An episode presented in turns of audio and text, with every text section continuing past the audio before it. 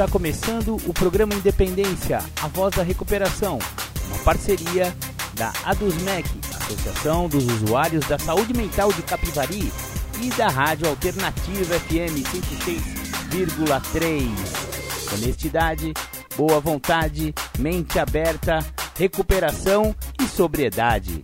Com vocês, Marco Melo.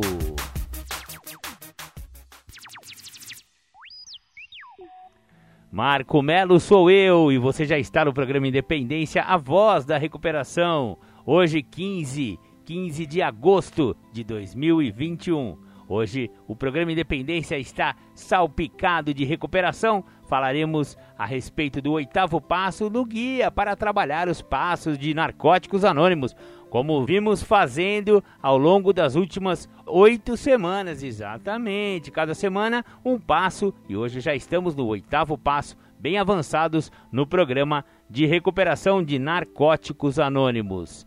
Antes, porém, vamos começar com aquela do The Flanders que a gente sempre toca para abrir o programa Independência, um dia perfeito. Legal, voltamos aqui com o programa Independência. Você ouviu The Flanders, um dia perfeito. Essa música a gente sempre abre o programa Independência que ela fala do alcoolismo de uma pessoa de classe mais elevada, uma pessoa que teve condições estudo, boa família, etc e tal, o que a gente pode chamar de alcoólico de luxo. E você vê que o alcoolismo, independente da classe social, ele também acomete a pessoa. Exatamente. Então, se você é rico, pobre, negro, mulato, branco, amarelo, vermelho de bolinhas azuis, não importa. Qualquer tipo de credo, cor que você possa ter, você não não fica imune de desenvolver o alcoolismo caso você tome o tal do primeiro gole.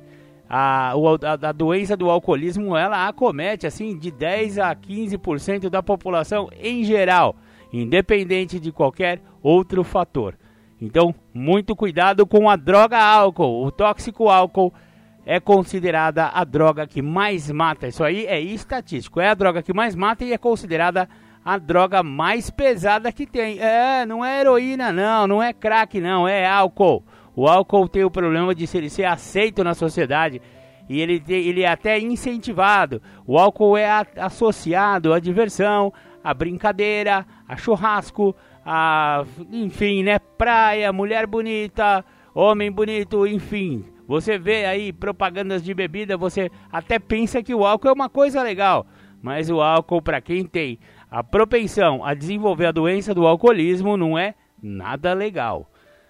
Se você já está com problemas com álcool, procure Alcoólicos Anônimos já já. O Giro pelas Irmandades, você fica sabendo de todas as reuniões de Alcoólicos Anônimos aqui de Capivari City.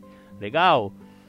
Bom, como falamos, hoje é o oitavo passo do guia para trabalhar os passos de narcóticos anônimos. O oitavo passo já é um passo assim bem avançado no programa de recuperação. Se você for analisar muito bem o programa de recuperação de narcóticos anônimos e de alcoólicos anônimos também, da onde ele é derivado, também funciona da mesma forma. No oitavo e no nono passos são os dois passos finais da recuperação individual. Opa, mas peraí, Marcão, você não falou que tinha 12 passos? Exatamente. O programa tem 12 passos. Porém, o, o passo décimo, décimo primeiro e décimo segundo são três passos que vamos chamar assim de passos coringa. Por que passos coringa? Porque você pode a qualquer momento praticar esses passos, mesmo que você tiver com um dia de sobriedade. Exatamente. Então é a manutenção diária, o inventário diário do décimo passo, é a oração e a meditação do décimo primeiro passo e é levar a mensagem a partir de um despertar espiritual graças à prática de todos os passos, que é o 12 segundo passo. Esses três últimos passos eles podem dar a qualquer momento, desde que você esteja um dia sóbrio. Exatamente, um dia limpo você já pratica os três passos, se você quiser, claro. O programa é todo sugerido, nada é obrigado. Porém, para a recuperação individual, ele começa no primeiro e no, no, no nono passo digamos assim, ele dá uma encerrada. Depois os três últimos, como eu expliquei. Então, o oitavo passo já é então o penúltimo passo dessa linha que você vem trabalhando os três primeiros bases. Depois, o quarto passo, você fez um inventário moral minucioso e destemido. Vocês lembram do quarto passo? É onde você escreve sobre você mesmo, da onde vem seus traumas, da onde vem seus complexos, uh, os bullying que você recebeu na escola, tudo que aconteceu na sua vida até o presente momento, inclusive todo o seu uso de álcool e droga. E aí, a partir do momento que você escreveu o quarto passo, você tem material para começar a trabalhar os passos seguintes. Quinto passo, fala com o padrinho. Sexto passo, se prontifica. Já que você identificou seus defeitos, você vai querer se livrar deles. Porque quem quer ficar com defeito de caráter? Ninguém, né? Então, no sexto passo, você se prontifica. No sétimo passo, que foi o último passo que nós estudamos na semana passada. No sétimo passo, nós pedimos, rogamos a esse poder superior amoroso que nos livrasse de nossas imperfeições, que se nos livrasse de nossos defeitos de caráter. Muito bem, agora chegamos no oitavo passo. O oitavo passo, você vai pegar o seu quarto passo lá, pô, Marcão, mas eu queimei meu passo porque me falaram que era para fazer um ritual. Não, não precisa queimar, não. Tem gente que até gosta de fazer isso, mas você vai precisar do seu quarto passo agora, no oitavo passo. Por quê? Porque lá no quarto passo você já falou um monte de pessoas que você tinha prejudicado ao longo de toda a sua história. Desde quando você era criança até no momento que você começou a usar droga. Então, lá do quarto passo ele vai ser útil para a gente já extrair alguns nomes. Que nomes são esses, Marcão? Você gosta de complicar? Não, não sou eu. O programa funciona assim, galera. Ó, o enunciado do, do oitavo passo. Fizemos uma lista de todas as pessoas que tínhamos prejudicado e nos dispusemos a fazer reparações a todas elas. Ah, quer dizer que aqui vem um passo do perdão. Não, não é exatamente. É claro que você vai estar focado no perdão. Você tem que perdoar os outros para poder fazer esse oitavo passo, perdoar a si mesmo e pedir perdão pelos erros que você praticou. Você estava movido por uma doença, aquilo aconteceu no passado e agora não está na hora de você fazer a reparação. Mas o que, que é reparação, Marcão? Pelo amor de Deus, você vem só com palavra difícil. Reparação é muito simples. Reparar um erro que você fez reparar uma coisa que você estragou, reparar um dinheiro que você pegou emprestado e não devolveu, por exemplo. Então, se você quebrou a janela do vizinho porque você estava muito louco, chutou a bola lá, você vai lá e vai consertar a janela do vizinho.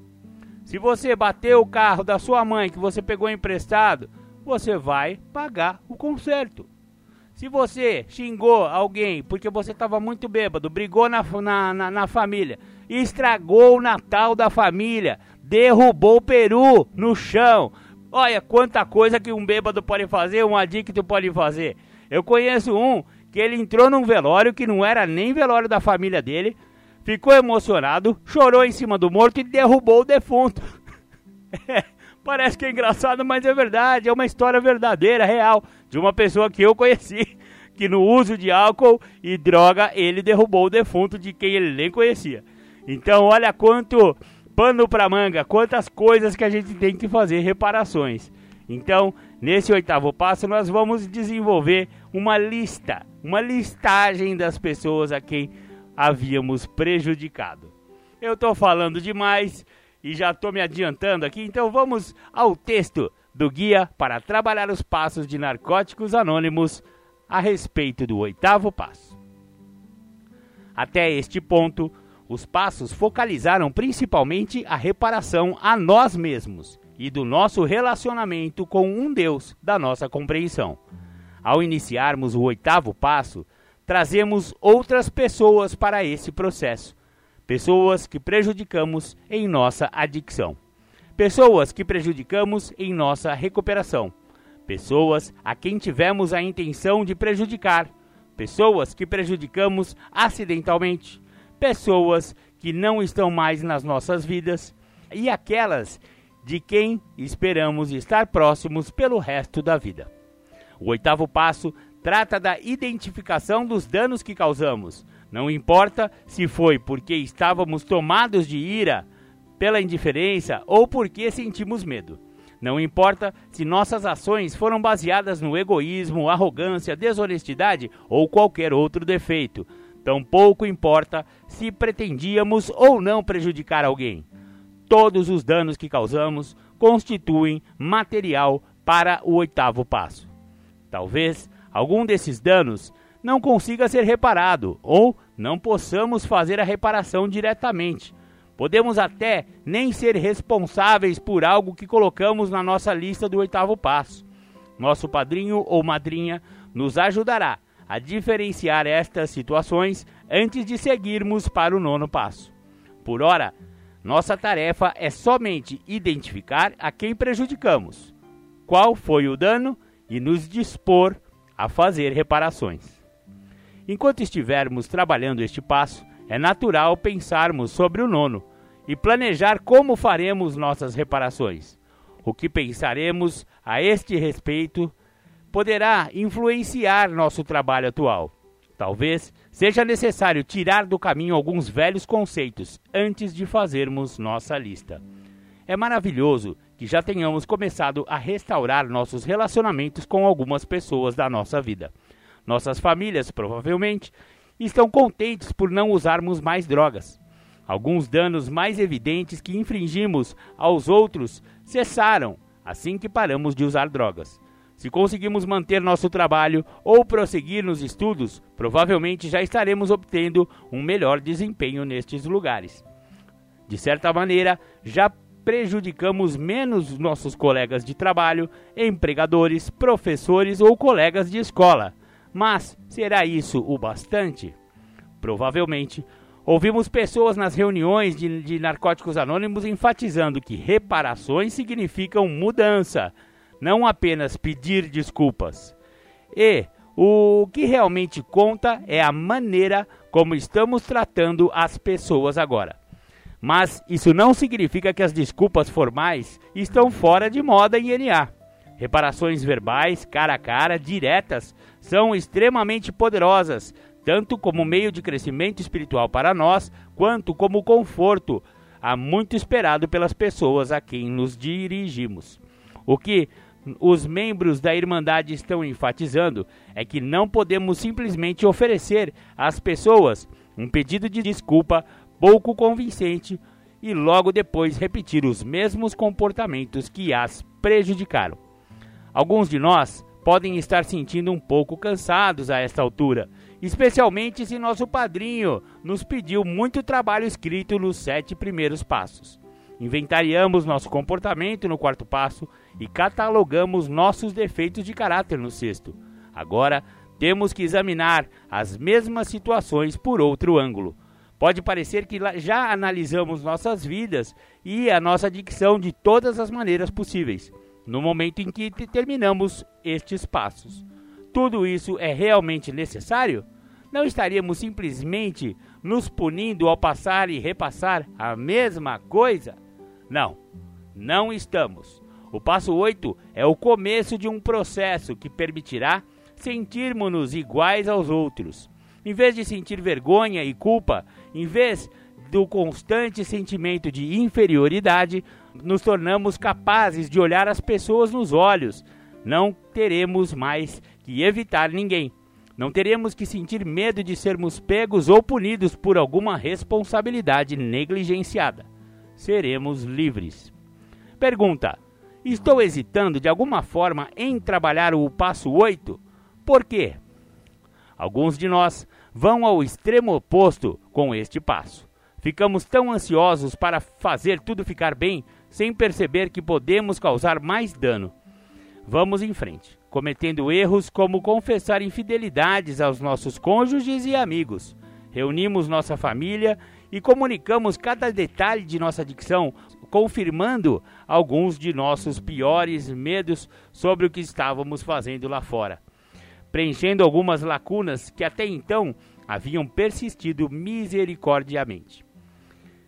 Num estado de excitação, discursamos para nossos filhos sobre não sermos responsáveis por nossa doença, como amamos nossa recuperação e como a vida será maravilhosa daqui para frente, esquecendo todas as vezes anteriores em que fizemos tantas promessas vazias.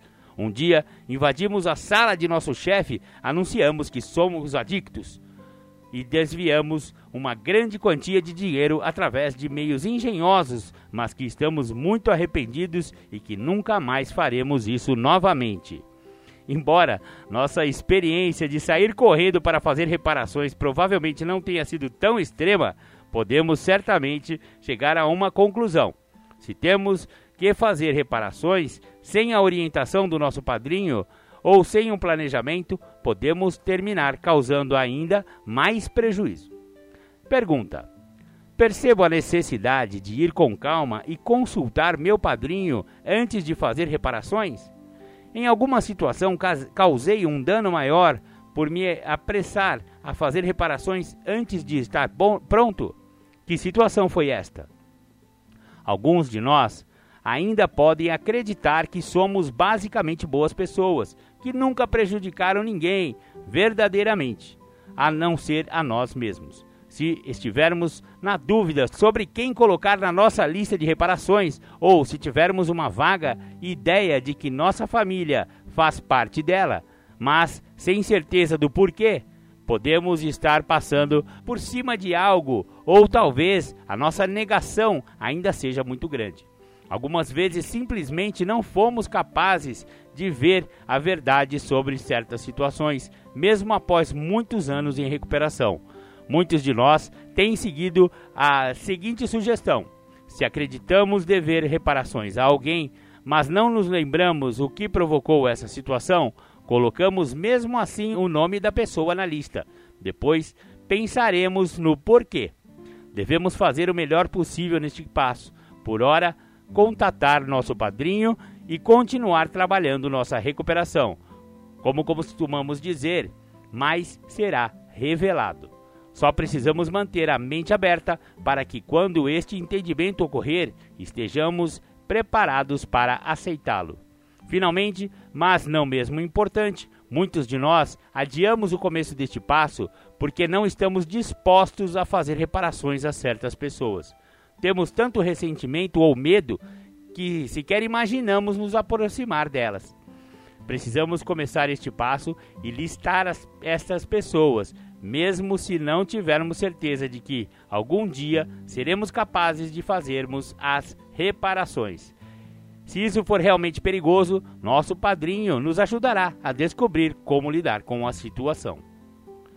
Perguntas: Fazer uma lista dos ressentimentos que atrapalham minha disposição de fazer reparações.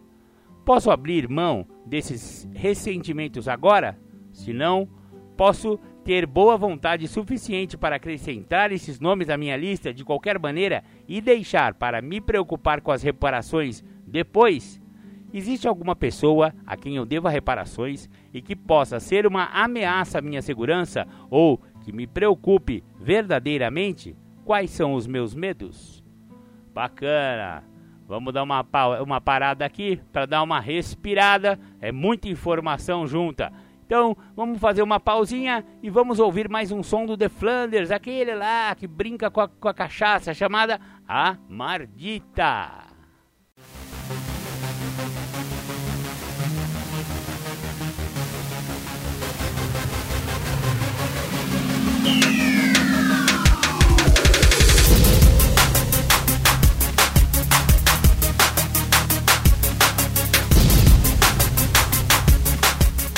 Você está ouvindo o programa Independência, a voz da recuperação.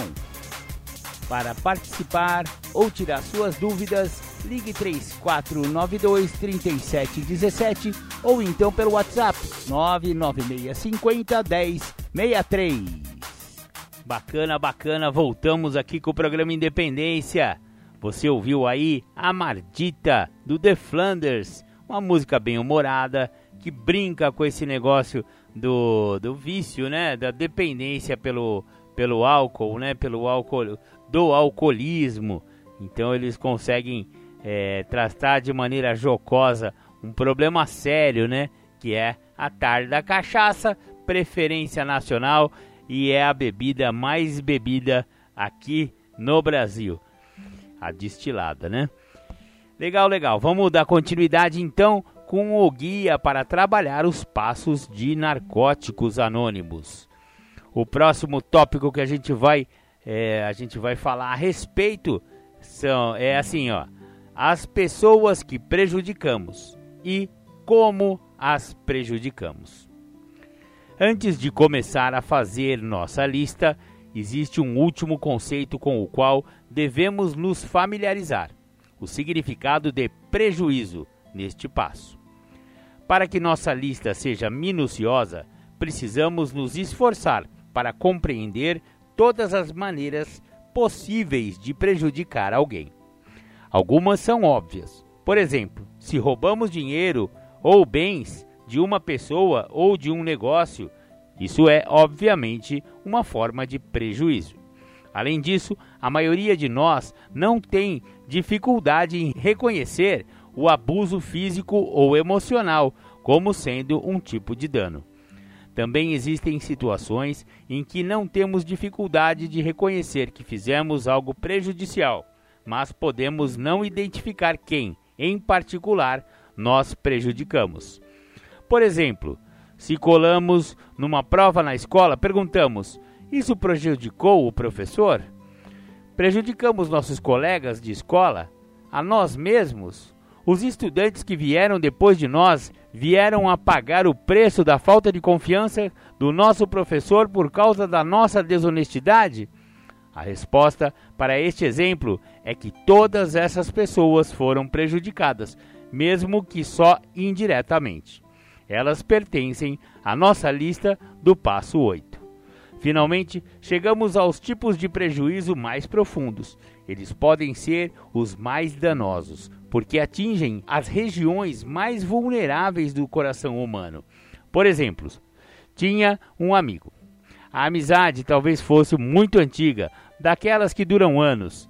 Emoções, confiança e até identidade pessoal estavam envolvidos na amizade que partilhávamos.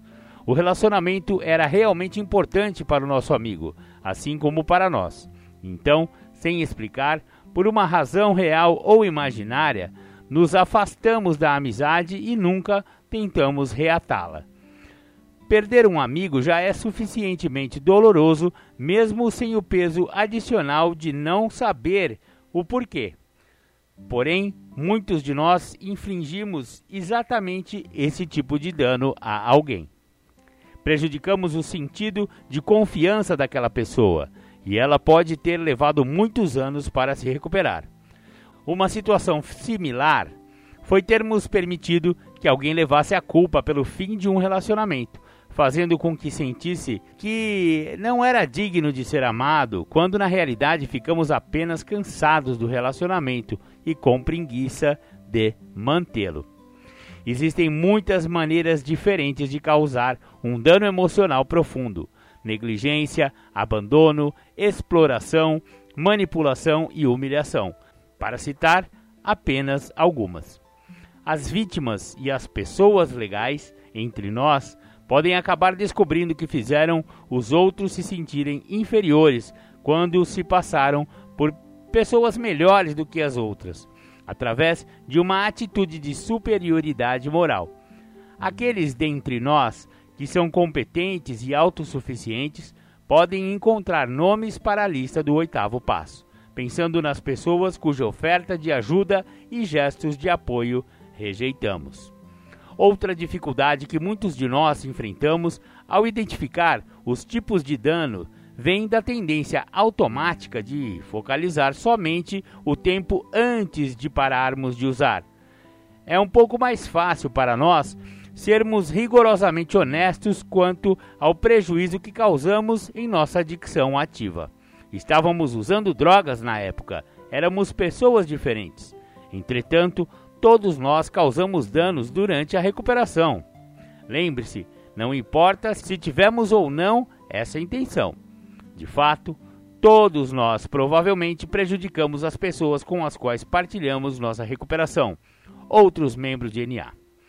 Podemos ter feito fofoca sobre eles, tê-los deixado sozinho, respondido com instabilidade a sua dor, interferido numa relação de apadrinhamento, tentado controlar o comportamento de um afilhado, ter sido ingratos com o nosso padrinho, roubado dinheiro da sétima tradição, manipulado pessoas, usado o nosso tempo limpo como fonte de credibilidade numa disputa de serviço ou explorado sexualmente um recém-chegado, para citar apenas alguns exemplos relativamente comuns. A maioria de nós passa por momentos extremamente difíceis ao relacionar essas situações no nosso oitavo passo, porque a ideia de fazer reparações nos traz muito desconforto. Cobramos de nós um alto padrão de comportamento em relação à NA e temos certeza de que os outros também esperam mais de nós. O fato é que nossos companheiros de irmandade são especialmente propensos a perdoar, porque sabe o que estamos tentando fazer. Mas, de novo, devemos evitar, neste momento, a preocupação com o nono passo. Fazendo nossa lista. A primeira coisa a saber é que esta não é uma lista que possamos guardar de cabeça. Devemos anotar cada nome, o que fizemos para prejudicar a pessoa. Depois que está no papel, é difícil esquecer alguém ou voltar a negar as reparações que preferiríamos evitar. Se por alguma razão não conseguimos escrever, podemos utilizar um gravador ou qualquer outro método que, segundo nosso padrinho ou madrinha, possa nos ajudar a aproveitar ao máximo este passo. Quando estivermos prontos para iniciar a lista, sentamos-nos, relembramos as pessoas a quem prejudicamos e começamos a escrever. Alguns nomes serão lembrados imediatamente, outros virão ao pensarmos sobre os tipos de dano que causamos. Precisamos retomar nosso quarto passo e procurar qualquer informação que possamos extrair dele. Devemos incluir todos os nomes e situações que recordamos, mesmo se estivermos quase certos de que nosso padrinho ou madrinha nos dirá que não devemos nenhuma recuperação naquela situação específica. Quando repassarmos a lista com nosso padrinho ou madrinha, é sempre melhor riscar nomes do que lembrar daqueles que deixamos de acrescentar. Além disso, pode acontecer de nos lembrarmos de um acontecimento no qual causamos danos, mas não dos nomes das pessoas envolvidas. Devemos pelo menos listar o acontecimento. Para alguns de nós, pode parecer embaraçoso colocar a si próprio na lista. Podemos ter sido informados no início de nossa recuperação que fazer reparações a nós mesmos era uma ideia egocêntrica que precisávamos parar de pensar em nós o tempo todo e começar a pensar nas pessoas que prejudicamos. Então, essa noção pode nos causar confusão. Provavelmente alguns de nós pensaram que a reparação deveria envolver uma recompensa por permanecermos limpos ou alguma outra realização. Podemos ter tentado nos compensar comprando coisas sem termos recursos ou entregando a outras compulsões. Na realidade, a maneira de fazer reparações a nós mesmos é abandonar comportamentos irresponsáveis ou destrutivos. Precisamos identificar as formas como criamos nossos próprios problemas, isso é, prejudicamos a nós mesmos através da nossa incapacidade de aceitar responsabilidades pessoais. Então, quando nos incluímos nessa lista, podemos relacionar os danos que causamos às nossas finanças, autoimagem, saúde, etc. Há também uma situação delicada que muitos de nós enfrentamos. E se tivermos prejudicado nosso padrinho ou madrinha, e ele ou ela não souber disso, mas puder vir a descobrir examinando nossa lista, nesta situação devemos consultar outro membro cuja recuperação respeitamos, talvez o padrinho do nosso padrinho. Pergunta: Fazer a lista das pessoas que prejudiquei e das maneiras específicas como prejudiquei cada uma delas. Não é nenhuma pergunta, né, galera? É uma, uma tarefa, né? Legal. Vamos dar uma pausa aqui. Vamos ouvir aí o rap da recuperação e já voltamos. O anonimato é o alicerce espiritual de todas as nossas tradições. Lembrando sempre de colocarmos os princípios acima de personalidades. O nosso maior objetivo é sempre levar a mensagem às pessoas que ainda sofrem. Eu agradeço a sua vida, JKS, porque graças a você a mensagem chegou em mais um lar destruído. em mais uma vida dominada pelo uso abusivo e compulsivo das drogas e do álcool.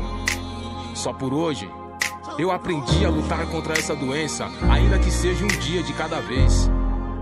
Só por hoje eu tenho a certeza que Jesus Cristo é a pessoa mais importante da minha vida. Glória a Deus. Só por hoje eu posso me apoiar em vocês, meus companheiros. Até que eu possa caminhar sozinho. Mas não foi nada fácil. Colei, fiquei um tempo firmão, só não tinha percebido honestidade, mudança de comportamento, atributos para poder ficar limpo. Foi só me achar forte, rapaz, pra liberar o inimigo, o monstro que vive dentro de mim, que a todo momento tem que ser combatido. Lá estava eu outra vez, tragando um pouco mais da morte, esquecendo tudo que havia aprendido, a minha impotência falando mais forte. Ainda não, isso aquilo tinha me acontecido, bem pior de onde parei. Como posso ter permitido alguém aí? Será que pode me escutar? Alguém aí? Por favor, vem me ajudar. Eu lá trancado, cercado com tendência suicida. O telefone toca, eles dizem que alguém da minha família manda subir. Me tirar daqui sozinho eu não consigo. Vou voltar pros companheiros só por hoje fica limpo. Que dor terrível, só agora percebo, não vale a pena. Progressivo, incontrolável, não tem cura essa doença. É hoje que vou te resistir,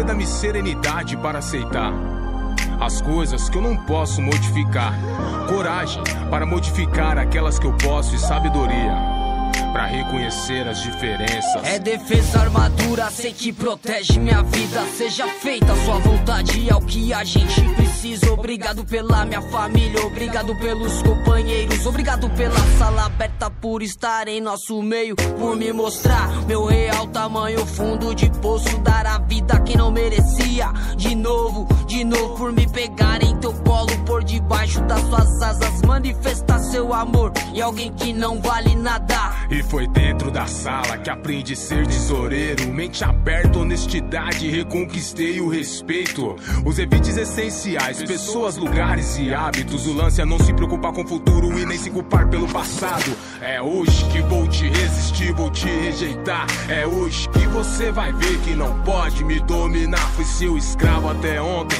só por hoje vai mudar. Não vou fazer mais mal pra mim, só por hoje, só por hoje. É hoje que vou te resistir, vou te rejeitar. É hoje que você vai ver que não pode me dominar. Fui seu escravo até ontem, só que hoje vai mudar. Não vou fazer mais mal pra mim, só por hoje.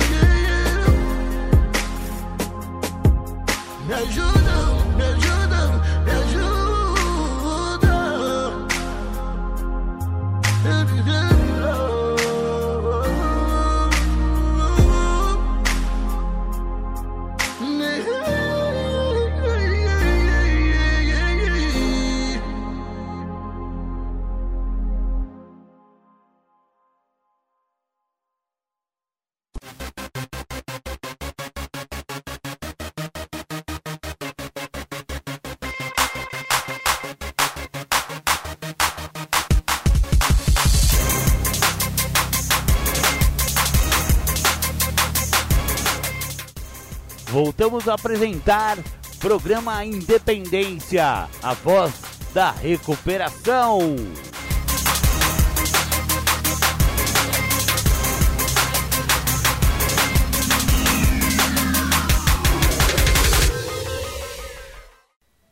Legal, voltamos com o programa Independência. Você ouviu aí o rap da recuperação.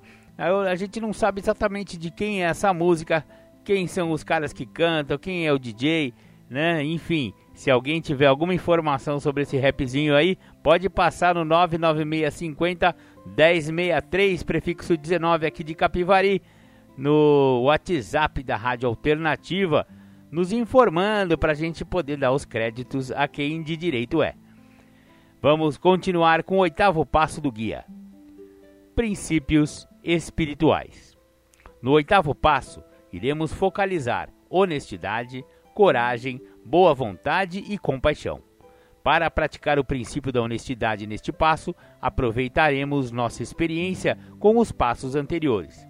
Admitimos a natureza de nosso problema, a adicção, e afirmamos sua solução.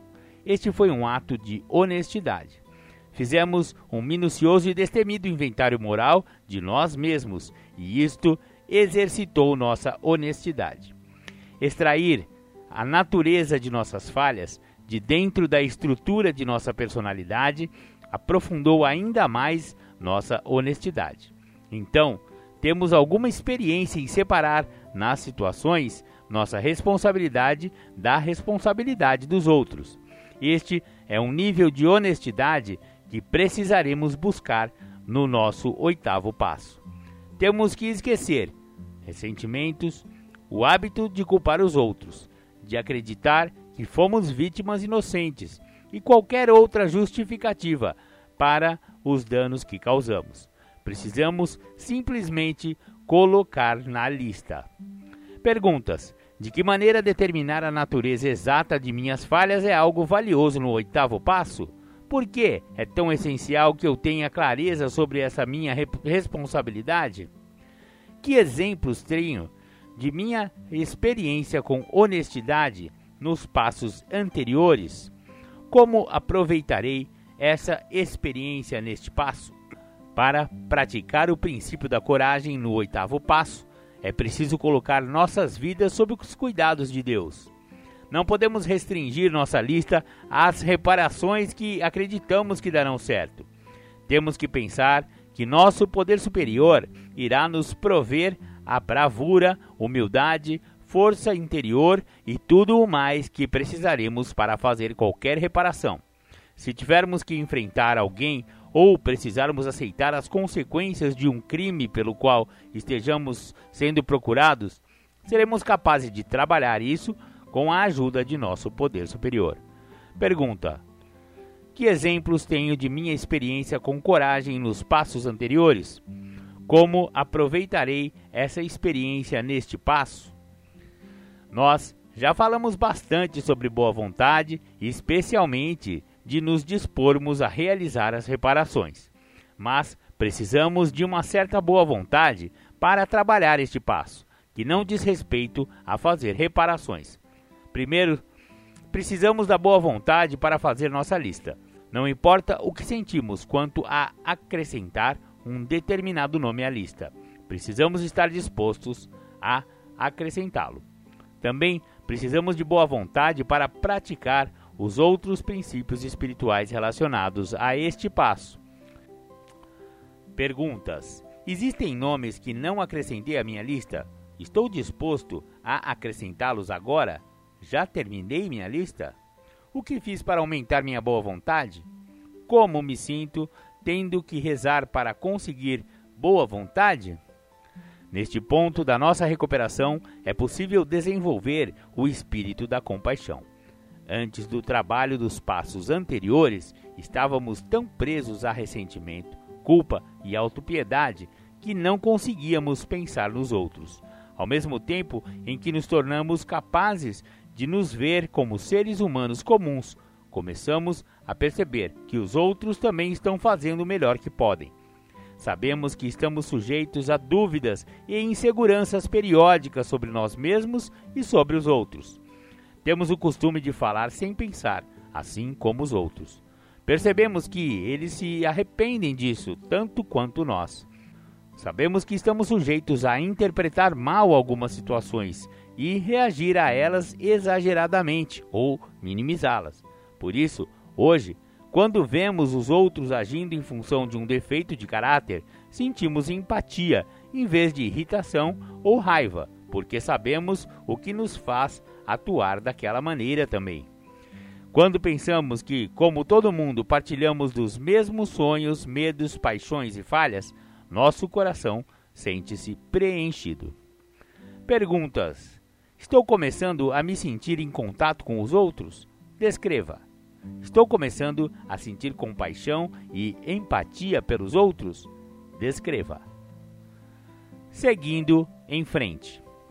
É essencial que conversemos sobre cada uma das reparações da nossa lista com o nosso padrinho. Não importa há quanto tempo estamos limpos ou nossa experiência em fazer reparações. Cada um de nós está sujeito a julgar mal uma situação quando trabalha sozinho, mas frequentemente descobrimos que podemos ver as coisas com mais clareza quando olhamos para situações por outro ângulo. Precisamos do discernimento do nosso padrinho. Precisamos do seu encorajamento. Precisamos da visão de sua esperança.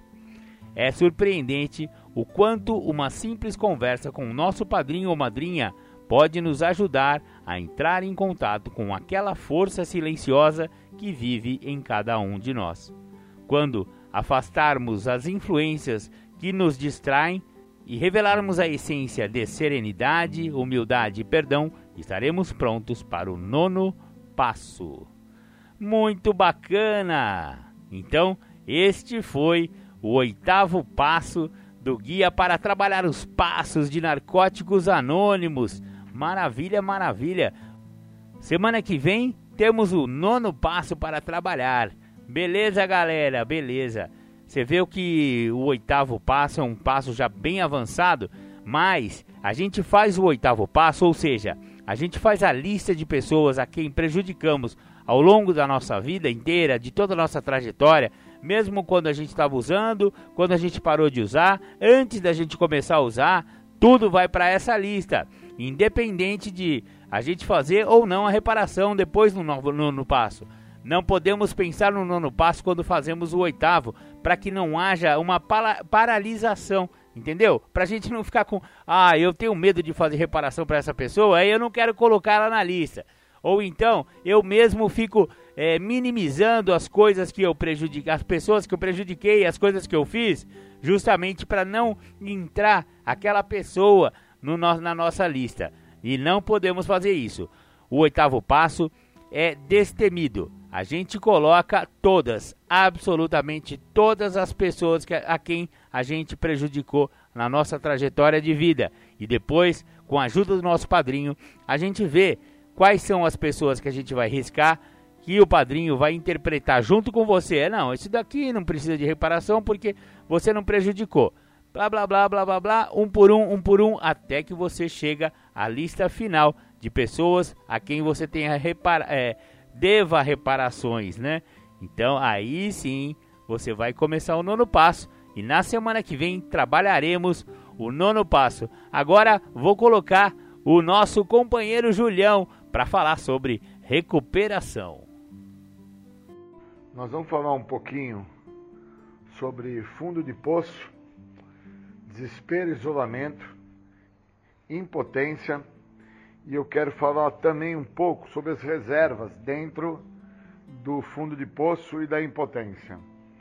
É, o meu estado de desespero, meu estado de isolamento, meu estado de fundo de poço, ele só se apresenta quando eu reconheço que eu não sou mais uma pessoa que eu trazia aquele estereótipo, aquela nomenclatura do viciado, e agora eu trago o entendimento que eu sou doente.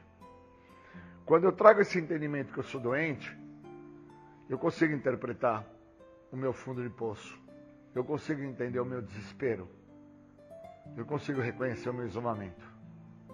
Enquanto eu não tenho essa interpretação de ser doente, enquanto eu fico na ideia de que eu sou um viciado e fico a escutar pessoas que trazem a ideia a elas mesmas que se eu não estivesse por usar álcool e droga, minha vida era diferente, era uma vida exemplar, eu não consigo interpretar realmente o fundo de poço que eu me encontro, o estado de desespero e a situação de total isolamento que eu trago comigo mesmo. Eu preciso entender que é o seguinte: existem três aspectos que falam na literatura dos passos, na literatura dos anônimos, se eu não der a devida atenção a ela, eu não entendo por que, que eu cheguei no fundo de poço. Quando eu entendi que a doença ela trabalha no físico, no mental e espiritual, e que ela é progressiva, incurável e fatal, é que eu fui me dar conta do tamanho do fundo de poço que eu me encontrava. Então, eu não posso continuar é, dentro de fatores que me privam do benefício que esse programa tem a me dar. Um dos fatores que me priva dos benefícios que esse programa tem a me dar é negar a realidade daquilo que eu tenho, que é ser portador da doença. Eu não posso ficar a negar essa realidade trazendo uma ideia que me foi dada por outras pessoas que eu tinha um vício e que se eu tirasse da minha vida esse vício, a minha vida ia ser melhor. Porque se eu ficar me dando é, esse privilégio, que assim eu posso falar, né, de negar essa realidade, me mantendo é, no que me priva do benefício do que o programa me oferece, que é interpretar realmente o fundo de poço que eu cheguei, por causa de tamanhos desesperos que eu chego, ta, tamanha condição de isolamento que eu passo a viver, porque uma vez que eu entendo que aquilo que eu faço é uma doença, fica mais fácil de reconhecer o fundo de poço que eu me encontro, por causa que fica mais fácil de eu ver por que, que eu me isolo de pessoas, lugares e coisas e passo a viver dentro do meu total egoísmo emocional. O meu fundo de poço está nisso. Está num estado egoísta de ser. Tão egoísta que eu não permito que pessoas, lugares e coisas façam parte. A única coisa que eu permito que faça parte é aquilo que me agrada, é aquilo que me favorece. E quando eu acabei por adotar o químico, o álcool, como um fator que me agrada e me favorece, por parte de ser um egoísta emocional, por parte de viver dentro de uma miséria emocional, não querendo dividir com os outros o que se passava na minha história de vida, quando eu me dei conta disso, eu consegui entender que quando fala na literatura sobre impotência, sobre ser um débil, que é o que o dicionário traz sobre o significado de impotência, somente um ser débil, fraco, sem possibilidades de entender o que se passa na própria vida, é que não consegue reconhecer o tamanho do fundo de poço que se encontra, o estado de demência que traz, os fatores de desespero e de isolamento que ele criou para ele mesmo e que ele, através do uso de álcool e de drogas, nunca assim o percebeu. Mas quando me tiraram o uso de álcool e de drogas, que isso já tem hoje 25 anos que eu não faço uso, e que eu entendo que é uma parte que me faz falta, e algumas pessoas me perguntam, Júlio, mas por que, que ainda te faz falta o químico? Porque o químico não me deixava enxergar o estado de desespero.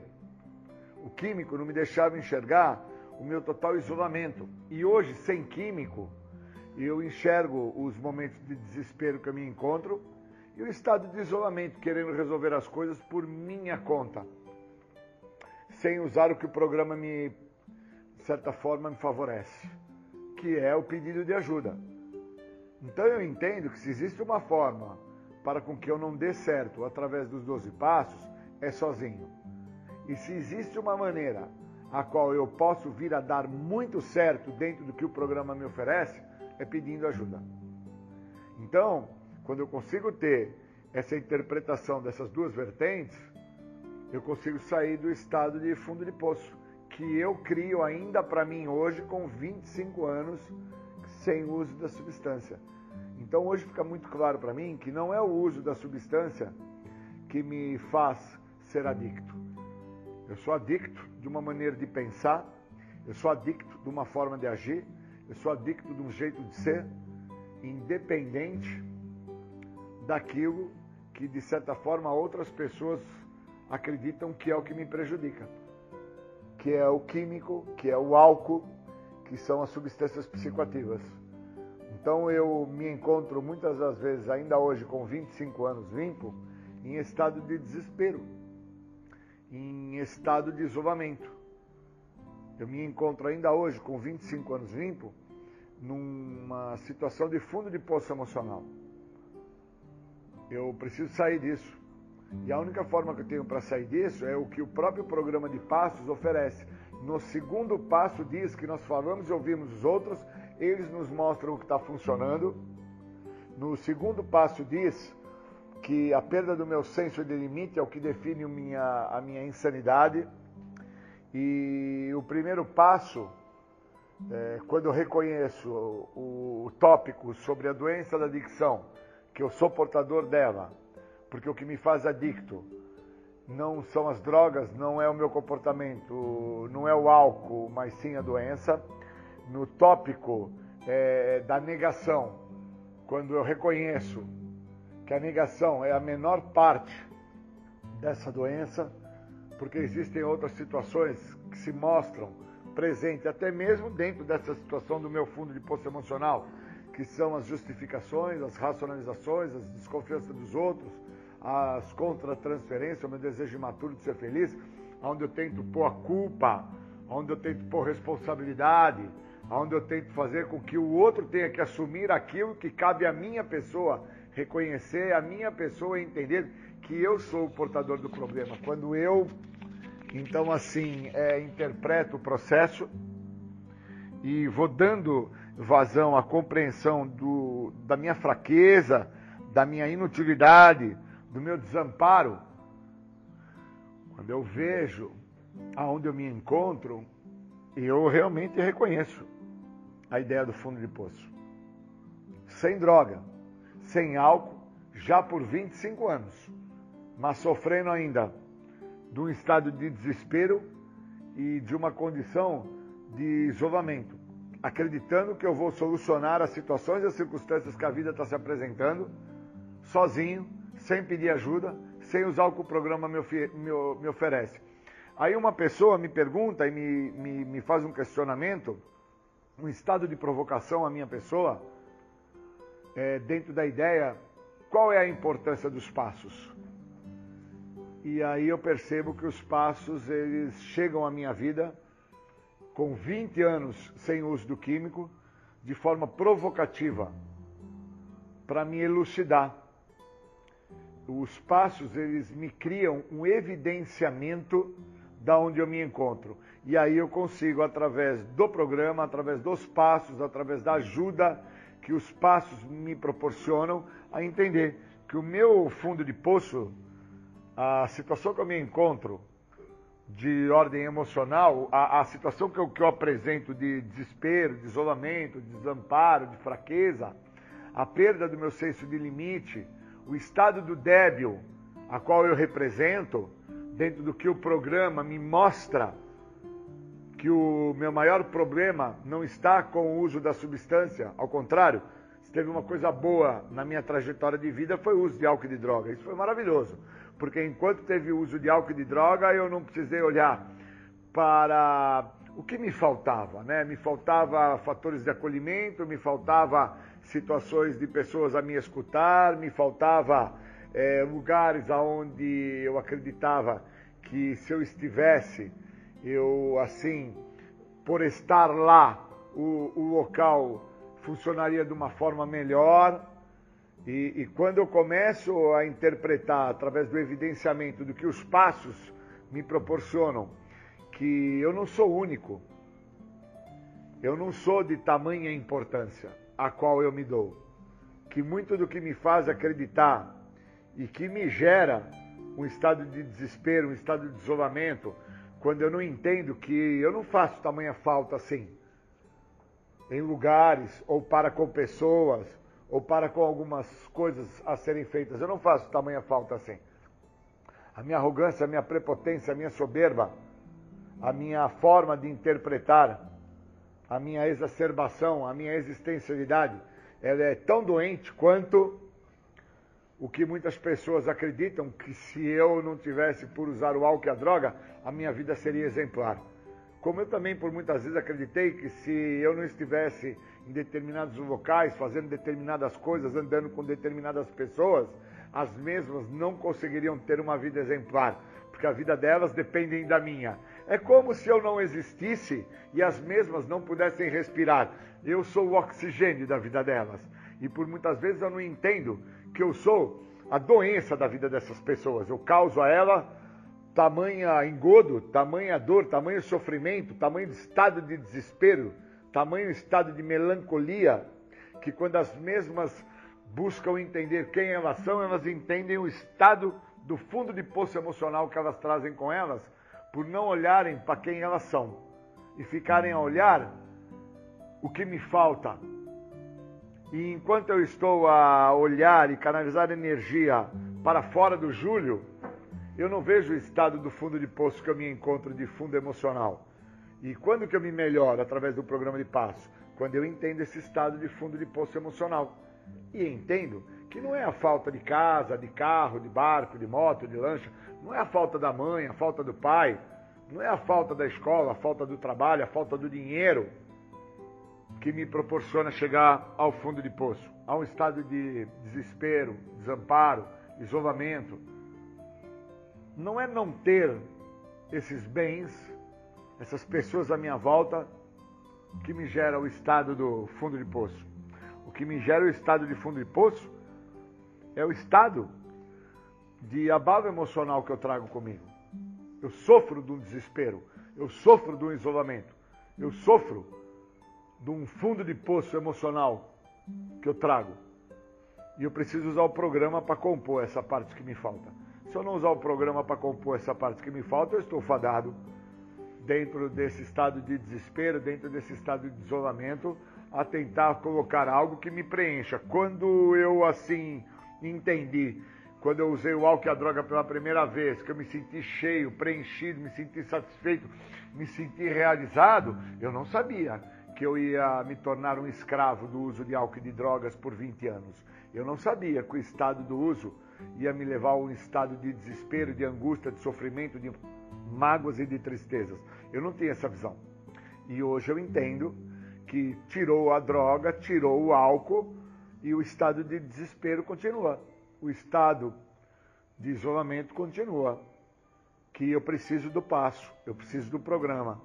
Eu não posso ficar é, dentro de fatores que me privam do benefício que esse programa tem a me dar, que é negar a realidade da existência do programa e que sem o programa eu estou afadado a viver por melancolia, por tristeza, por mágoas, a viver por insatisfações. Ou eu me dou o direito do que o programa está tentando me trazer, que é a libertação desta doença, ou então o estado do fundo de poço, o estado de desespero, o estado de isolamento, o estado de melancolia que eu trago comigo, vai ter que ser sobreposto com o uso do químico novamente, que foi assim que eu fiz a primeira vez que eu usei o álcool e as drogas na minha vida, sem saber que eu estava usando o álcool e as drogas para tentar tampar um espaço que já se apresentava na minha vida.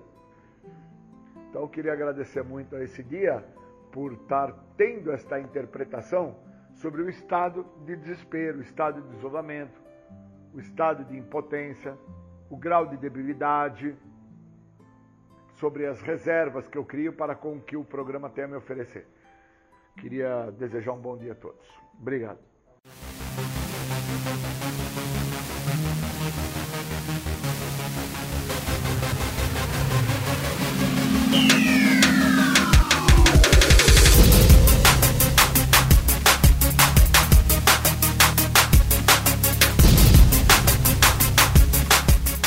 Você está ouvindo o programa Independência, a voz da recuperação. Para participar ou tirar suas dúvidas, ligue 3492 3717 ou então pelo WhatsApp 99650 1063. Bacana, voltamos com o programa Independência, a voz da recuperação. Agora, no segundo bloco, vou deixar o comando do programa com meu querido amigo Bruno Góes. Bruno Góes com grande propriedade, vai falar sobre as, os três passos para fazer aprender a dizer não. É, para dizer não para quê? Para adicto, é claro, né? O canal do, do, do Bruno no YouTube, Codependência. Se vocês se interessarem, eu tenho certeza que vocês se interessam, pode colar lá no YouTube, coloca lá Bruno Góes, Codependência e você vai se inscrever no canal do Bruno, que tem muita informação bacana. E o programa Independência sempre disponibiliza alguns áudios do Bruno Góes. Então, com vocês, meu amigo Bruno Góes. Hoje a gente vai bater um super papo bem legal sobre dizer não, né? Um tema bastante é, polêmico aí, né? As pessoas, os codependentes têm muita dificuldade, né, em dizer não. É um, um assunto que vem sendo bastante discutido no grupo do WhatsApp e, e por esse motivo eu resolvi trazer aqui para a live, né? Então vamos lá, gente, vamos entrar no tema aí. Já tem uma quantidade de pessoas aqui, né? A, a, o, já passou aí seis minutos, já deu para fazer uma introdução. Então vamos falar sobre o tema, né? É, quando a gente fala sobre codependência, e, e, e, é muito interessante isso, porque há uma, uma, uma maneira meio distorcida né, de enxergar o problema é, que a gente precisa tomar muito cuidado, porque senão a gente começa a se sabotar. A gente precisa entender que, primeiro, sou eu. Quem é o codependente da história? Quem é a pessoa hoje que precisa de mais ajuda? Quem é a pessoa hoje que precisa melhorar a sua vida? Quem é a pessoa hoje que precisa estar bem para que possa ajudar o adicto? Então a gente parte desse princípio. E aí, dentro desse contexto, né, de entender o que é a codependência e tal, eu sempre volto na adicção. Porque é óbvio, né, que o problema droga, ele tá em maior evidência. É óbvio, eu não tenho dúvida disso. O problema droga tá ali estampado, não tem como negar. Mas e quando tira a droga? E quando para de usar? O que é que resta? O que é que sobra? Um indivíduo é talvez extremamente obsessivo, compulsivo e egocêntrico.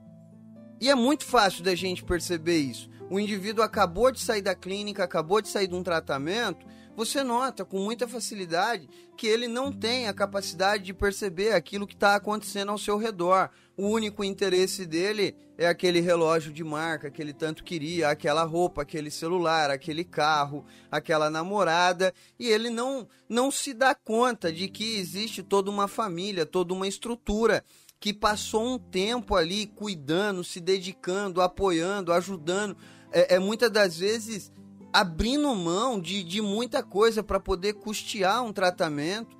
Muito raramente, mas muito raramente, eu vejo um adicto chegar no final do tratamento e falar assim: obrigado, pai, obrigado, mãe, obrigado, esposa, por tudo que vocês fizeram por mim.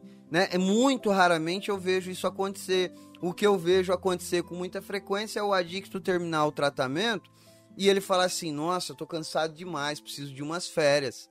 Não vejo a hora de poder comer aquela comida que eu não como há muito tempo. Ou seja, o que isso representa? Que esse indivíduo ele continua focado, ele continua olhando somente para o seu ego, somente para as suas vontades, somente para os seus desejos. Logo, a codependência por si só, dentro desse contexto, também desenvolve esses mesmos padrões de comportamento. O codependente, ele desenvolve exatamente igual o adicto, o mesmo padrão de obsessão, de compulsão e de ego. O codependente, ele pensa com muita frequência excessivamente só no adicto. A única coisa que importa é o adicto. Eu só quero saber do adicto, porque eu preciso que o adicto esteja bem, porque a minha vida não estará bem enquanto o adicto não estiver bem. Porque o adicto, porque o adicto e o adicto e dorme pensando no adicto e acorda pensando no adicto e só fala no adicto e só quer saber do adicto. Então, existe um fluxo de pensamento inesgotável que não tem fim, que fica rodando, rodando, rodando, rodando, rodando, e a vida do codependente gira em torno do adicto. Isso é obsessão, excede o limite daquilo que é normal. Eu não estou falando aqui de preocupação. É natural existir uma preocupação. É natural a gente pensar na outra pessoa, mas existe um limite saudável para isso. Existe um limite saudável. E quando a gente excede esse limite ali, é, é, que já não é mais saudável, se torna obsessão. Principalmente quando eu já não consigo mais frear, quando é, é, se torna involuntário, quando eu já não tenho mais controle, quando eu já não quero mais pensar e a minha cabeça não freia, eu não consigo desligar, eu deito na cama e o cérebro fica ali, rodando, rodando, rodando, rodando, rodando, rodando, rodando e não para. Então isso é a obsessão, é a obsessão que o codependente tem. Logo por consequência, logo por consequência, o, o codependente desenvolve compulsões. Desenvolve compulsões. Cuida demais, ajuda demais, em alguns casos se alimenta demais, gasta demais, se envolve demais e fica acordado e não dorme e reza e faz um monte de coisa compulsivamente por causa da obsessão.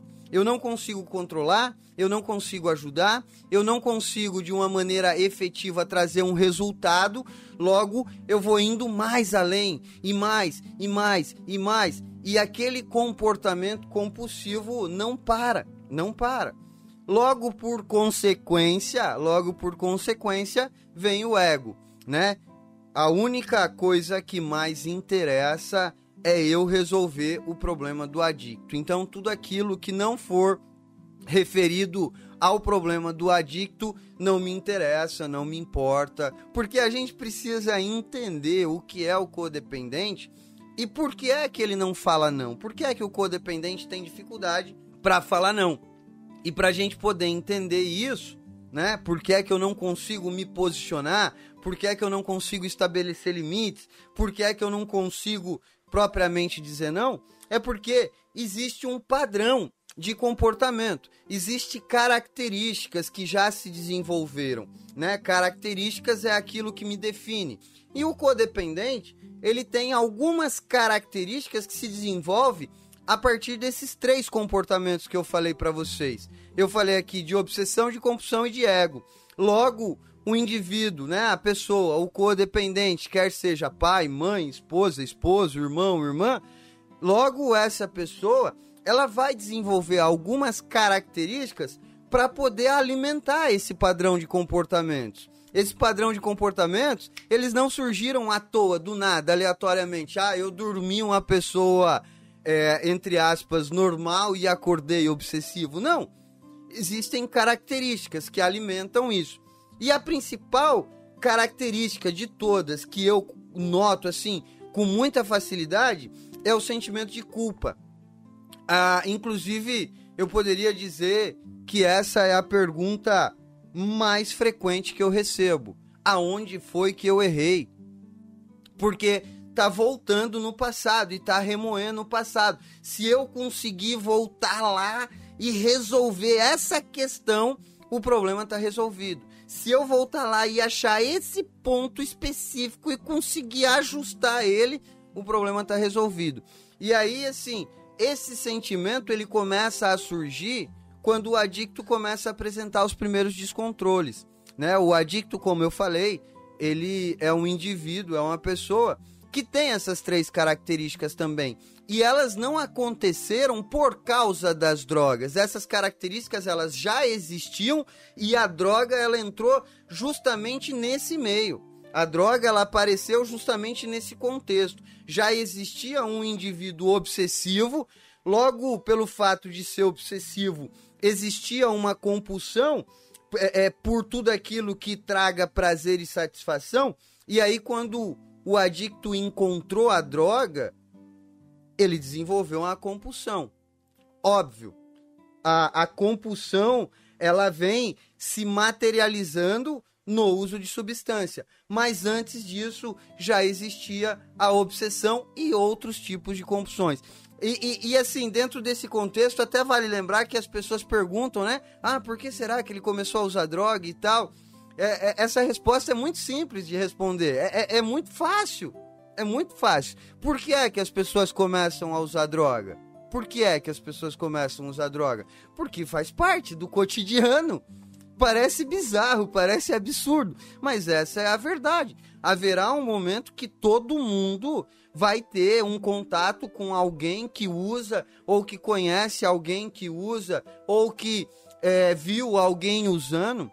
Ou será que é, há alguém, existe alguém que nunca viu falar de cerveja, que nunca ouviu falar de cachaça, que nunca ouviu falar de maconha? Não tem como faz parte do cotidiano, faz parte da cultura do nosso país. Então, por esse motivo, as pessoas começam a usar droga. Porque há um momento da vida que ele se junta com a galerinha ali da escola, ou se junta com a galerinha da universidade, ou se junta com a galerinha do trabalho, vai para um happy hour e aí tem o primeiro contato. Quer seja com uma cerveja, quer seja com uma bebida destilada, ou quer seja com uma droga ilícita. Agora, a grande questão é que a, a, a compulsão e a obsessão, ela já vem se desenvolvendo há algum tempo porque para esse indivíduo escolher usar, aí entra um detalhe muito importante, porque todo mundo em algum momento vai ter esse contato, mas para eu de fato usar, eu tenho que fazer uma escolha. E da onde é que parte a escolha para que o adicto decida usar? Parte da sua necessidade de prazer e satisfação. Então, existe uma necessidade muito grande de prazer e satisfação do adicto, ele vive já uma vida de obsessão. Pelo fato de existir essa obsessão, ele tem um vazio gigantesco, gigantesco, o mundo não faz sentido e aí ele precisa preencher esse vazio com prazer imediato. Quando ele encontra a droga, ele fala: opa, achei a fórmula mágica, porque a droga proporciona muito prazer. Logo, esse indivíduo que começa a apresentar comportamentos disfuncionais, descontrole, inabilidade em lidar com a escola, inabilidade em resolver problemas do cotidiano, inabilidade em relacionar com pessoas. Logo, esse indivíduo que começa a apresentar comportamentos e se mostrar diferente das outras pessoas, do outro lado, existe um pai e uma mãe que começa a se questionar o que é que está faltando. Por que é que não está dando certo? Por que é que ele não está indo para frente? Por que é que as coisas não estão acontecendo? E por um instinto muito natural, por um instinto muito natural, há uma tendência nossa nesse momento a querer suprir essa falta. A querer suprir. Isso faz parte da nossa humanidade, isso faz parte, isso é nato nosso. Há uma necessidade em querer suprir. Se ele tem dificuldade no relacionamento, eu vou buscar algum meio, alguma maneira de interferir para que ele seja bem sucedido no relacionamento. Se ele tem dificuldade para arrumar um emprego, eu vou arrumar algum meio, alguma ferramenta que eu possa ajudá-lo a encontrar um emprego. Isso faz parte do processo da vida de qualquer pessoa. Isso é natural, né? Se a gente olhar para as estruturas familiar, todo mundo passa por isso. A grande questão é que o adicto, nesse momento, ele não se desenvolve. Há um período da vida em que ele começa a estagnar, né? Ele não evolui mais, ele não se desenvolve, ele não desenvolve maturidade, ele não desenvolve capacidade e ele começa a estagnar. O tempo começa a passar e logo pelo fato do tempo começar a passar, a idade, né, começa a chegar, as consequências do seu descontrole começam a ser compatível com a sua idade. Então, o adicto com 12, 13 anos de idade, as consequências da sua atitude é uma. Um adicto com 25, 30 anos de idade, as consequências das suas atitudes é outra, por mais que o fato seja exatamente o mesmo. Por mais que o fato seja exatamente o mesmo. Posso dar um exemplo muito clássico disso. Eu, com 12 anos de idade, não tinha esposa, não tinha filho, dependia totalmente do meu pai e da minha mãe. Se eu saísse de casa e voltasse no dia seguinte, as únicas pessoas que eram interferidas com esse meu comportamento era só meu pai e minha mãe. Talvez eu não causasse nem danos. talvez eles ficassem ali um pouco preocupados e tal, né? Um pouco de desconforto, mas era até que tranquilo. Hoje eu tenho 35. Se eu passar uma noite fora de casa, minha mulher surta. Minha- é, a- gera um- um- uma desorganização, um descontrole extremamente grande. Então perceba que o fato é exatamente o mesmo, mas pelo motivo de a minha vida ter andado, o tempo ter passado, as consequências mudam. A grande questão é que o adicto ele começa a aprontar, o adicto ele começa a, a evoluir fisicamente, mas não mentalmente. Mentalmente ele permanece estagnado. As consequências começam a chegar e do outro lado o codependente começa a entrar em desespero, porque existe a pergunta aonde foi que eu errei? Aonde foi que eu errei? O que eu deixei de fazer? O que eu deveria ter feito? Como se a adicção tivesse sido uma escolha. Como se o fato de ele ser um adicto fosse alguma falha que eu tive ali no processo de desenvolvimento desse adicto. E não é. Não é. Essa é a primeira questão que a gente tem que ter muito bem claro em mente, e eu brigo muito com isso, eu falo muito disso. Gente, a adicção não é escolha. Assim como diabetes, assim como câncer, assim como outras doenças, não é uma escolha. Ninguém escolhe ser doente. Ninguém escolhe. Simplesmente acontece. E pode acontecer a qualquer um. Então, é, é, não dá para ficar em- eh, procurando entender o que foi que aconteceu lá atrás, o que foi que eu deixei de fazer e tal, onde foi que eu errei. Pois eu vou te falar onde foi que você errou. Você errou um monte de vezes na sua vida. E sabe por que você errou um monte de vezes? Porque você é ser humano e você vai errar. O ser humano erra. Eu erro, todo mundo erra, minha esposa erra, meu filho erra, meu pai errou, minha mãe errou e todo mundo vai errar. Então ficar procurando aonde foi que eu errei não vai resolver problema nenhum. Não vai ajudar em nada, muito pelo contrário. Isso vai fazer com que você entre num processo de culpa tão grande e comece a carregar um peso tão desnecessário que não é seu. Que não é seu. Então, é, é, nesse ponto é onde entra a questão do não. Porque o adicto ele começa a se descontrolar, o adicto começa a desenvolver comportamentos, o adicto começa a trazer problema, e do lado de cá, pelo fato de existir uma culpa muito grande e aquela necessidade de suprir as dificuldades do adicto, eu começo a perder a noção, o senso do limite. Eu começo a perder o senso do limite. Coisas que não deveriam ser normais passam a ser normais.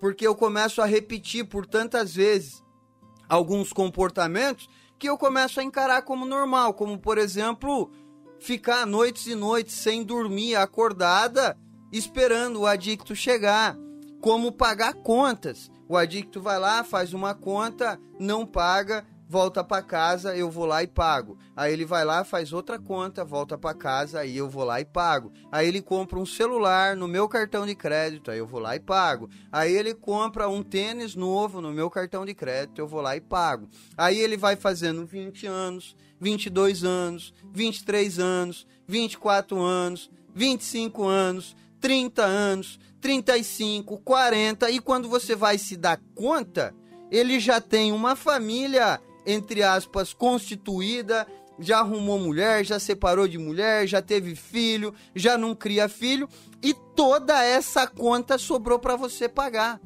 Então, o, o processo do não ele começa a ser construído justamente nessa primeira fase, quando eu ainda tenho um sentimento de culpa gigantesco, aonde foi que eu errei, e aí eu compro a ideia de que o erro é meu, por isso eu não posso falar não, porque o erro é meu, não é dele.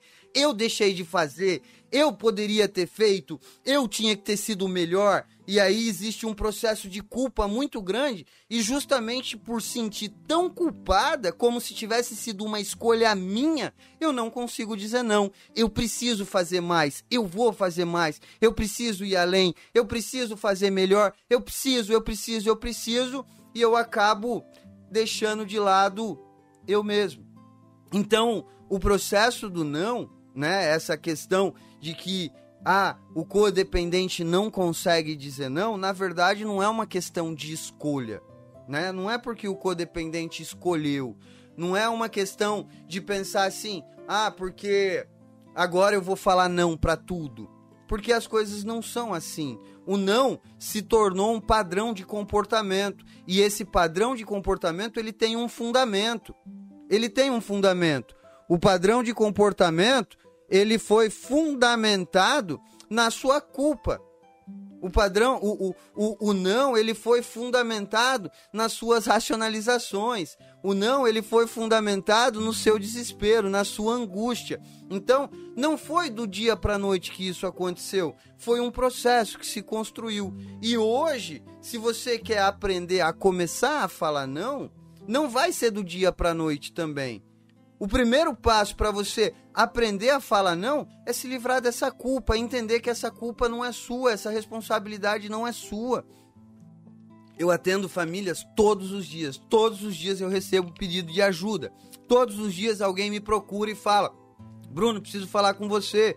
Todos os dias alguém me manda uma mensagem e sempre a pergunta é exatamente a mesma. Eu tenho um filho que está usando droga e eu queria saber como eu posso ajudar. Eu tenho um marido que está usando droga e eu queria saber como eu posso ajudar. Eu tenho alguém na minha família que está com problema com droga e eu queria saber como eu posso ajudar.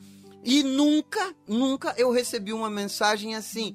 Eu estou com um problema, minha vida está de ponta cabeça e eu preciso de ajuda eu preciso de ajuda. Então, o primeiro passo para eu entender, para eu poder começar a falar não, é entender qual foi essa construção. A minha vida, ela foi desenvolvida, fundamentada num padrão de obsessão, compulsão e ego. Obsessão, compulsão e ego. Inclusive, teve uma discussão, acho que foi ontem lá no grupo. Eu não acompanhei muito bem de perto, mas é, é, uma pessoa fala uma coisa, aí outra fala outra, aí entra numa discordância, aí meio que fica se alfinetando, aí vai para lá e vem para cá. Das outras vezes eu até me metia, sabe? Dessa vez eu falei: não, eu vou deixar o circo pegar fogo, que eu quero ver até onde vai esse negócio. Eu vou deixar, não vou falar nada. Vou deixar o, o, negócio rolar. E, e você vai olhar o contexto da discussão, é só ego, pô. É, é, é, são coisas que extremamente banais, não tem nada a ver. Se ofendeu porque o outro não falou do jeito que eu queria que ele tivesse falado, se ofendeu por causa disso ou por causa daquilo. É só ego, só ego, mais nada. É, então, quando a gente fala de codependência, de dizer não, a gente precisa entender. Pô, eu preciso de ajuda. Não é simplesmente acordar hoje e falar assim, ah, hoje eu vou falar não. Porque o maior problema não é nem eu falar não. O problema é eu ter estrutura para sustentar o não. Porque o maior problema de todos é que muitas das vezes eu até falei não, mas eu não consegui sustentar. Eu não vou te dar dinheiro e no dia seguinte tá lá o dinheiro. Eu não vou te dar o carro e no dia seguinte tá lá o carro. Eu não vou deixar mais você entrar em casa. Eu não vou fazer isso. Eu não vou fazer aquilo. Eu não vou fazer aquilo outro, mas no dia seguinte volta atrás e faz. Então, o maior problema de todos é não sustentar. E por que é que não sustenta? Porque não entende o processo, porque não se dedica, porque não busca ajuda, porque não enxerga a sua responsabilidade com relação à sua codependência. Está olhando para o outro, está preocupado com o outro, está querendo resolver o problema do outro e está esquecendo do seu próprio problema. Eu desaprendi a dizer não através da construção de um processo, não foi do dia para noite, foi um processo que aconteceu. Cada vez eu me senti mais culpada, cada vez mais eu me fragilizei, cada vez mais eu adoeci, cada vez mais é, eu, eu tive dificuldades na minha vida, cada vez mais é, eu abri mão dos meus princípios e dos meus valores, cada vez mais eu deixei de me cuidar, cada vez mais eu me tornei uma pessoa obsessiva, compulsiva e egocêntrica. Então, foi um processo que aconteceu ao longo de um tempo. Logo, para que eu aprenda a dizer não de uma maneira eficaz, também tem que ser uma construção. E essa construção ela tem que partir da onde eu estou hoje. Qual é a minha realidade? Qual é a minha condição? Hoje eu sou uma pessoa fragilizada? Hoje eu sou uma pessoa que tem medo? Hoje eu sou uma pessoa é, que não consigo me perdoar, hoje eu sou uma pessoa que carrega uma culpa gigantesca. Então é desse ponto que a gente precisa partir. Porque se eu não trabalhar isso, eu não vou para lugar nenhum. Eu não vou para lugar nenhum. Então é, é momento de parar sabe? Parar, parar mesmo, refletir e entender quem sou eu nesse contexto. O que foi que eu me tornei? Quais são os sentimentos que, que é, passam por mim ao longo do meu dia? Como eu tenho lidado com esses sentimentos? Como eu me relaciono com esses sentimentos? Porque se eu não entender da onde eu tenho que partir, eu vou continuar vivendo dentro do mesmo ciclo, sem me dar conta do que é que está acontecendo. Então, o primeiro ponto que eu tenho que entender é quem sou eu, o meu ponto de partida. Quais são os sentimentos que hoje é, é, fazem parte do meu dia a dia? É o sentimento de culpa, de vergonha, de medo, de insegurança, de arrependimento? Não sei. Anote esses sentimentos e depois que você anotar, depois que você começar a ter um vislumbre, começar a ter uma percepção de quem é você, fale com isso sobre pessoas, é, com pessoas que entendem sobre o assunto. Fale disso no Amor Exigente, fale disso com suas amigas aí é, do grupo do WhatsApp, fale desse sentimento de culpa, de vergonha, porque a única maneira que tem é, para lidar com esse sentimento é falando dele. Não tem outro caminho. Se você não falar do seu sentimento, ele vai continuar aí dentro, escondidinho. Ele vai continuar aí dentro, azucrinando as suas ideias e não te deixando em paz. Então fale, divida esse sentimento. Você não precisa mais ficar carregando esse fardo sozinha. Você não precisa ficar carregando essa tortura emocional sozinha. Lá no grupo do WhatsApp, por exemplo, tem acho que 110 pessoas atualmente, 105 pessoas. Pô, não é possível que lá não tenha alguém que eu me identifique, que eu possa compartilhar, que eu possa desenvolver um vínculo de amizade e falar sobre as minhas emoções e falar sobre as minhas dificuldades. Não é possível que no meio de 110 pessoas, no meio de 100 pessoas, eu não encontre alguém que eu me sinta à vontade para falar. É óbvio que vai ter. Então, vá atrás desse vínculo, vá atrás desse relacionamento, uh, fique olhando as mensagens, hora que você vê que alguém escreve alguma coisa que faz sentido, chama no privado essa pessoa. Amiga, eu vi você falando sobre isso lá no grupo. Eu tô precisando da tua ajuda. Posso te contar um pouquinho do que eu tô sentindo?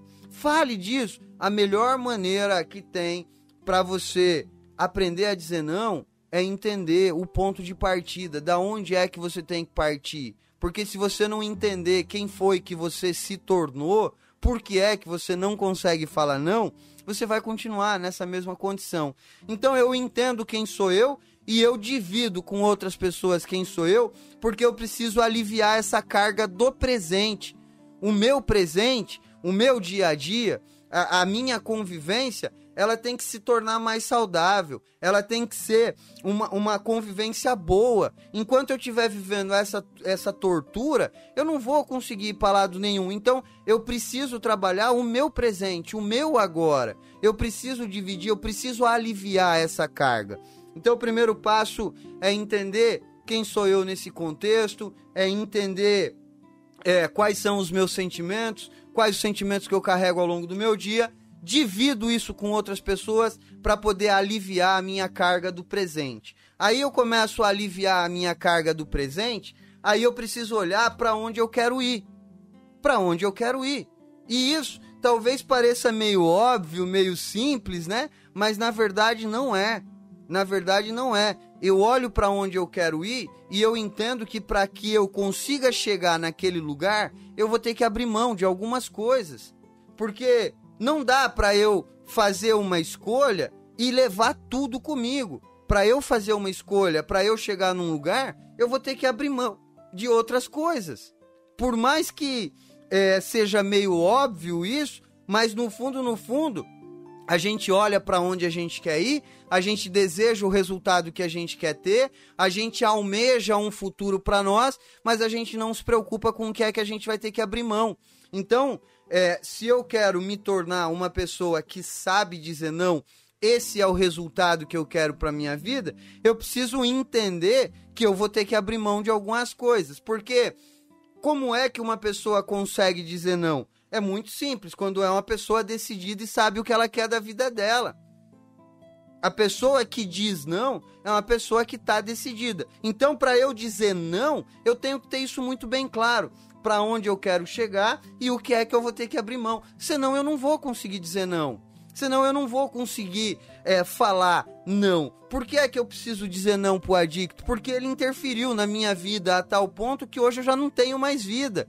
Hoje eu já não tenho mais paz. Hoje eu já não tenho mais sossego. Hoje eu já não consigo mais ir no salão de beleza. Hoje eu já não consigo mais pintar as unhas. Hoje eu já não consigo mais é, conversar com as minhas amigas, hoje já não consigo mais ter uma vida social e eu gostaria de ter uma vida de volta. Eu escuto muita gente falando isso muitas mães, muitas esposas falando: Bruno, eu quero minha vida de volta. E aí, o caminho é muito simples. Se eu quero a minha vida de volta, eu preciso olhar para frente e traçar qual é o caminho que eu vou ter que seguir para que eu consiga chegar lá.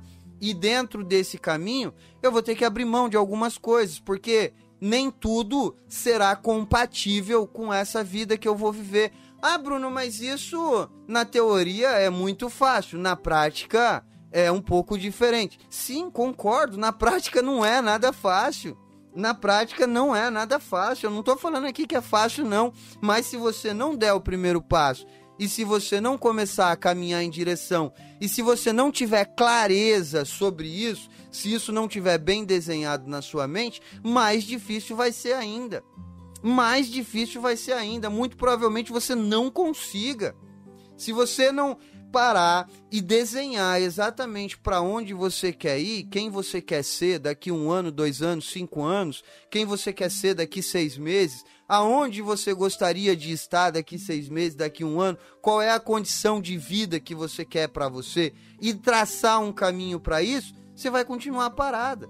Você vai continuar estagnada, vivendo ao entorno de um problema, tentando resolver um problema que não é seu. Então, entenda que para eu poder dizer não, é, é, é, como se eu tivesse que fazer uma escolha. É a minha vida ou é a vida dele? É o meu momento de paz e serenidade ou é o transtorno e, e o atormento que ele traz para minha vida? Então, é, é, é uma questão de escolha. O que é compatível com essa vida e o que não é compatível com essa vida. Então, primeiro ponto, entender quem sou eu, ter uma visão mais clara sobre mim através dos meus sentimentos esvaziar essa carga do presente, essa carga emocional que a gente carrega, para que eu comece a ter um suspiro, né, para que eu possa começar a suspirar. E depois de aliviado isso, a gente vai para o segundo passo, que é desenhar para onde eu quero ir. Então não não acredite em fórmula mágica, não acredite que dizer não é algo que vai acontecer na sua vida do dia para noite, não, porque amanhã eu vou acordar uma pessoa extremamente diferente e amanhã eu vou falar não para tudo e amanhã a minha vida vai mudar e o milagre vai acontecer e eu vou transformar tudo. Não, isso não vai acontecer. A probabilidade disso acontecer é praticamente nula, praticamente nula. Então, é, nesse contexto, desenhe para onde você quer ir desenhe para onde você quer ir. E o terceiro ponto, o terceiro passo para eu aprender a dizer não é eu colocar nesse caminho, nesse caminho, tudo aquilo que não pertence à vida que eu quero. Tudo aquilo que não pertence. Então, é, é, é muito simples. Pô, eu, eu, eu trabalho numa clínica hoje que eu me orgulho muito dessa comunidade onde eu trabalho. Eu honro muito a camisa que eu visto. E eu tenho alguns princípios e alguns valores que sustentam a minha carreira profissional. Pô, a minha carreira profissional eu não construí do dia para noite. Eu não acordei um dia e eu é, é, cheguei aqui. Não. A minha carreira profissional ela foi construída com muita luta, com muita batalha, com muita abnegação. Foi muito difícil para eu chegar onde eu cheguei. E aí é, as pessoas me procuram e falam assim: Ah, Bruno, você tem um grupo de família de codependente? Indica a internação para mim. Manda aqui para minha clínica. Eu te pago uma comissão. Eu te dou a primeira entrada. Nossa, se vocês vissem o tanto de proposta que eu recebo como essa, vocês não têm noção. E aí eu respondo sempre da mesma maneira. Olha só, eu não indico para tua clínica porque eu não te conheço, eu não sei quem você é, eu não sei como você trabalha, nunca tive dentro da sua clínica e eu não confio em você.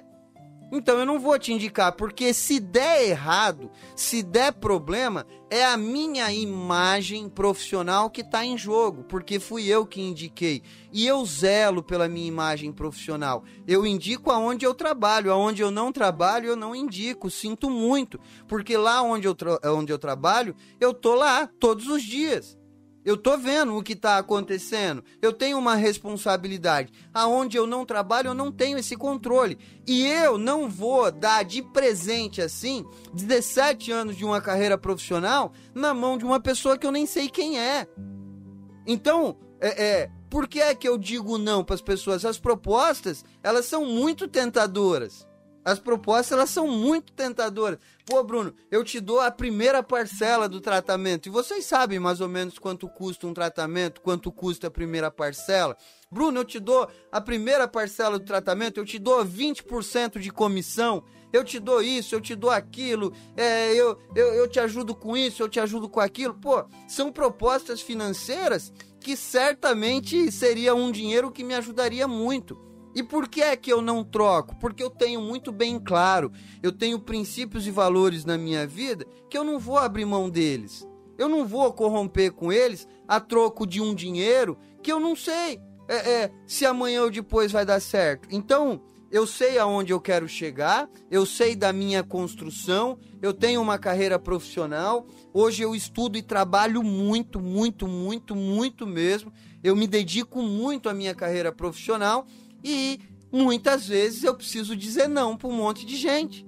Eu preciso dizer não. Então eu consigo dizer não para essas pessoas. Pô, Bruno, mas você recusa dois mil reais, cinco mil reais, dez mil reais? Você recusa? Sim, eu recuso. Eu recuso. Muitas das vezes é o dobro do meu salário. É, é, quatro vezes o meu salário, é cinco vezes o meu salário, e eu recuso. E por que é que eu recuso? Porque eu tenho muito bem claro o que é que eu vou ganhar e o que é que eu vou perder se eu continuar no caminho aonde eu estou. Então, o caminho que eu sigo hoje não é um caminho ao léu, não é um caminho aleatório, não é um caminho assim, ah, porque Deus vai fazer por mim, ah, porque o futuro a Deus pertence. Ah, porque se Deus quiser vai dar certo. Não, quem faz as oportunidades da minha vida sou eu. Eu sou responsável por isso e o caminho que eu traço ele foi desenhado por mim.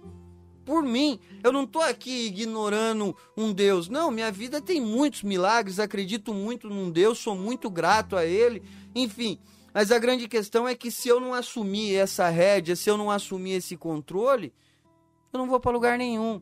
E eu vou continuar vivendo refém do sim. Eu vou continuar vivendo refém da vontade dos outros. Eu vou continuar me prostituindo. Me prostituindo. E talvez essa palavra soe meio pesado, né? Me prostituindo, porque logo a gente associa a sexo, essas coisas. Mas compreenda que quando eu troco a mim mesmo por algo material que tenha um preço, eu estou me prostituindo.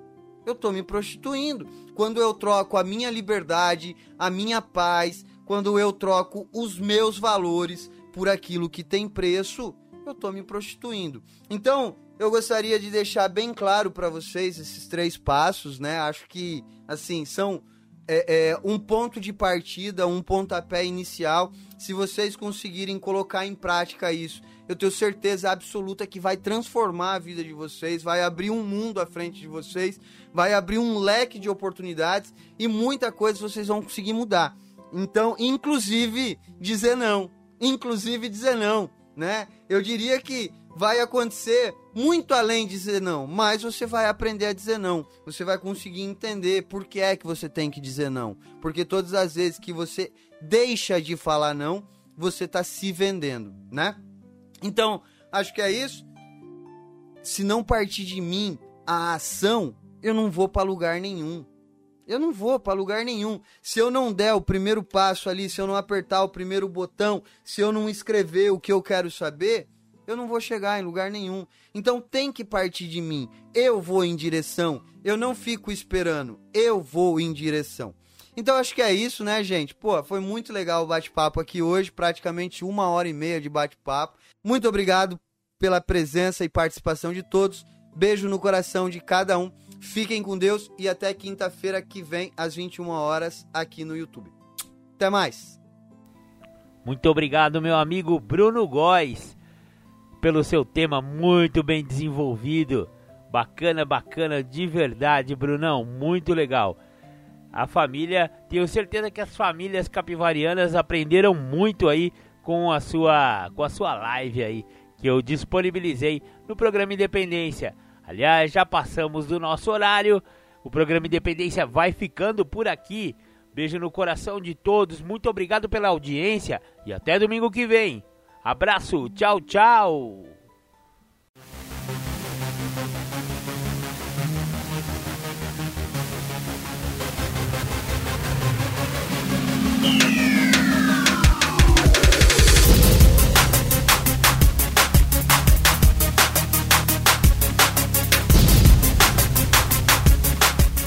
Você ouviu o programa Independência, a voz da recuperação, uma parceria da ADUSMEC, Associação dos Usuários da Saúde Mental de Capivari e da Rádio Alternativa 106,3.